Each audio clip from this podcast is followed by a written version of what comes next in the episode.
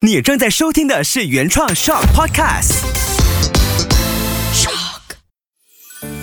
欢迎收听艾比老师带你一起好好谈恋爱。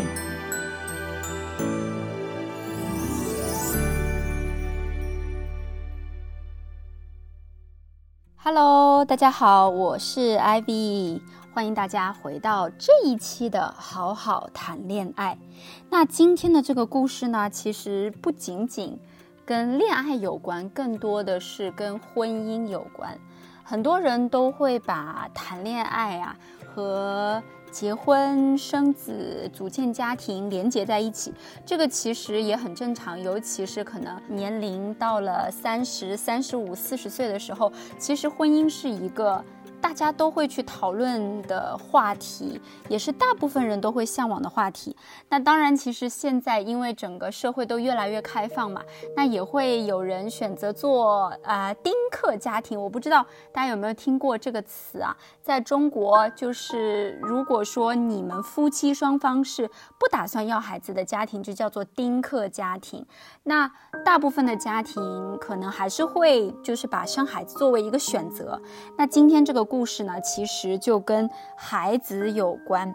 我不知道各位在听节目的朋友，你们都是在几岁的时候有小孩的？那你们当时准备要孩子的时候的心情是怎么样啊？跟另一半有商量吗？还是你们就完全是一个 surprise，然后这个孩子就来到你们的生活当中？那在中国人的观念里面，我相信啊，华人很多，其实也不光光是华人啦，其实大家都会有这个观念，就是孕育小孩是一个非常非常重要的话题。那当然也有很大一定比例的人，大家就是在啊说怀孕这个消息的时候是一个 surprise 来的，是一个惊喜，可能不是在计划当中的。那今天呢，这个故事的主人公他叫做贝拉，当然贝拉不是他真实的名字哈，我有经过他的同意，他愿意把这个啊故事分享给大家。那是几个月前他找到我，他找到我的时候呢，他已经。怀了 baby，然后 baby 在她肚子里面已经有两个月了。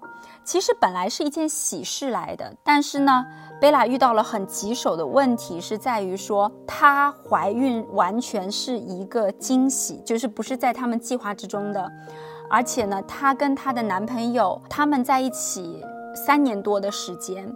他们两个其实已经有结婚的打算，但是没有说是在那么快的时间里面要结婚。一开始他们两个人谈论结婚这件事，就是大概会觉得说一年以后、一年多以后再正式说结婚。可是呢，因为 baby 的到来呢，这所有的进程进度条就整个飞速往前推进了。他们两个人就结婚这件事情，双方都有跟啊自己的爸爸妈妈是有谈过的，说，哎，我其实遇到的这个人，我们相处的也不错，其实我们有结婚的计划，这些其实，嗯，听上去都是蛮不错的。那贝拉遇到的一个很棘手的问题是什么呢？因为她怀了 baby，那这个时候要结婚，就要和双方的父母去商量，然后这个时候呢，男生的爸爸妈妈和家人有提出来。一个就是让他很不愉快的事情，就是会觉得说，一般来讲啊，就是结婚不是还会有一个仪式啊，等等啊，那反正你已经有 baby 啦，那我们就也不要，嗯，不要弄那个婚礼啦。他说这些都不用啦，反正你们就啊去登记一下就好了，就结成夫妻就好了。然后还有一点呢，我不知道说在马来西亚的习俗是怎样哦，在中国的话，可能你结婚的时候，男生会要拿聘礼。啊，然后女生会要拿嫁妆，虽然那个数量、那个钱的金额多少不一定啊，可能多的地方啊，一个 million 啊都有的是是有给到很多。当然，女生的嫁妆也会给到很多啊，就是相互相应的嘛。但是可能一般情况下的话，也会给个几万块啊，就是几十千、十几千啊这样子，还是会有的。但是呢，因为她有怀了这个 baby，然后就是男生的爸爸妈妈就觉得，哎，这些就是礼节都省了吧，所有的这些结婚要用的这些礼物啊、红包啊这些东西啊都省了吧，没有关系，你就先搬来住就好了，然后你们就登记就好了，这些所有礼仪方面的东西都去掉吧，然后。贝拉就内心就非常失落。为什么呢？因为他就会感觉说，对方的家庭这样子在跟他的家庭在沟通的过程中是没有尊重到他的，只是通知他这个决定，说你们现在反正已经怀孕了，那也不能干嘛啦。那你们就把这些所有要省的、要花钱的啊、要准备的部分就全部都去掉吧。贝拉她当时的感受就是会觉得，她说他们会给我一种你也跑不了的感觉，然后让她的感受就非常不好。然后再加上她刚刚怀孕嘛，大家在电视剧里面都会有看到，刚刚怀孕女生都会身体不是很舒服啊，会想吐啊等等的。那她也会遇到一样的情况，所以她身体也很不舒服的情况下，在遇到家庭上面这样的压力。那当时我就有问她，我说：“那你的另一半的态度是什么？”这个就非常非常的重要。所以，所有在听节目的各位伙伴们，你们一定要记得，婚姻也好，恋爱关系也好，其实最重要的是谁？最重要的是你们两个人，你们两个人是一体的，而不是说你们两个人是分别隶属于各自的家庭，然后来跟对方沟通的。你们是要组建一个新的家庭的，所以你们两个人是一体的，是不是一体？想法是不是一致？其实，在解决各种感情问题，尤其是婚姻问题的时候，是非常非常重要的。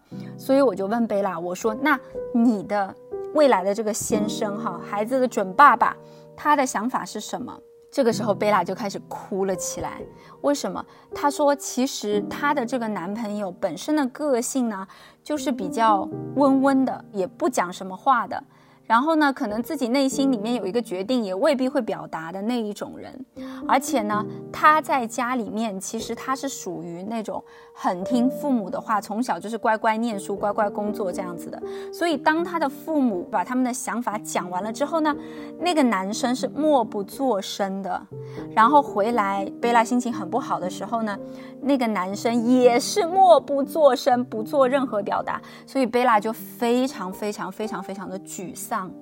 那各位，如果说你在生活当中遇到这样子的问题，你会想要怎么解决呢？这个真的是一个非常大的人生难题哈，因为涉及到婚姻，涉及到孩子嘛。首先呢，我会建议大家把孩子和婚姻这两个问题分开来看。其实对于贝拉而言，她的收入状况也不错，即使到最差、最差、最差、最差的状况，就是孩子他还是想要。但是婚姻他有很多顾虑的情况下，他其实自己是有这个能力把这个孩子养下来的。这是贝拉他当下就是因为太生气了，就有跟我讲，他说其实我可以不要他，我就要小孩就好了哈。那其实这个经济上的独立是给到他非常非常大的一个勇气的，所以他有这个选择权。第二点呢，他又其实还是很爱他的男朋友，希望说他们能有一段很好的婚姻，但是呢，和对方的家庭又。是无法做出这种调和，那我的建议会是什么？大家会不会发现，当一段恋爱进入到婚姻的时候，它就不仅仅是一个我爱不爱你，你爱不爱我的这么一个简单的事情了，它会涉及到家庭成员里面各方面的意见。我的建议还是大家一定要先回到最原始的点，就是我们要组建一个家庭，那是谁？是我和你嘛，对不对？是我和你要组建一个家庭。所以贝拉她必须要很正面的去跟她的男朋友沟通，因为贝拉跟我讲说，她回来之后就很不开心嘛，情绪也很大，所以她跟她的男朋友其实是没有办法好好沟通这件事情的，而且一直双方都是很很压力的情况下，我有建议她要好好的心平气和的问男生他的意见是什么。虽然说贝拉在 get 到这些信息的时候，她的解读是觉得，啊，男生的家庭没有对她有那么重视，所以要取消掉这些这些事情。那男生的想法是什么？你一定要去问清楚。问清楚男生的想法是什么？怎么样我们才能问到男生心里真实的答案呢？就是不要带着情绪去问，一定要心平气和的去问。那面对这样子的状况，宝宝已经两个月了，那你作为未来的爸爸，你的想法是什么？你作为我未来的老公，你对于婚礼呀等等的想法是什么？然后男生呢，经过了就是比较心平气和的沟通，他也有讲出他心里的想法。男生对于礼仪。呀，就是这些呃礼节啊、仪式啊。贝拉非常在意的形式主义的东西啊、仪式方面的东西啊、彩礼呀等等啊这些方面的东西，他本身就不是一个很在意的人。所以呢，这一点中间大家有没有发现会有一点点误解？就是我们很多时候遇到一个矛盾的时候，总会习惯性的解读成最差的状况。但是其实你去问的时候，会发现其实对方并不是以最差的状况在解读这件事情的，他只是他自己也不是很在意。生活当中也有人啊，每天都会送花，也有人觉得送花是一种浪费。它其实就是两种不一样的想法。男生他本身也不是很在意，所以呢，当父母提出来说啊，那就不要这些，他也觉得还好。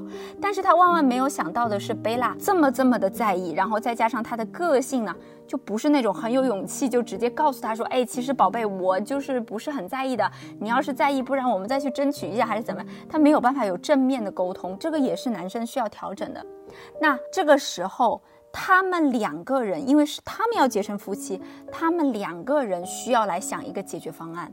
你们看啊，当第一步松动的时候，整个沟通就轻松下来了。本来是一个死扣，就感觉说我要不然就是留孩子，我要不然就是不留孩子，要不然就是结婚，要不然就不结婚，感觉是一个 do or die 的选择，是不是？但是当你稳定情绪的去问这些事情的时候，整一个那个死循环就被解开一点点了，然后。贝拉呢也再来问我，那下一步应该怎么办哈？但是他的心情明显就好了很多，他会发现对方对他其实还是很重视的，他没有极力去阻止他的父母呢，其实是有他的原因在的。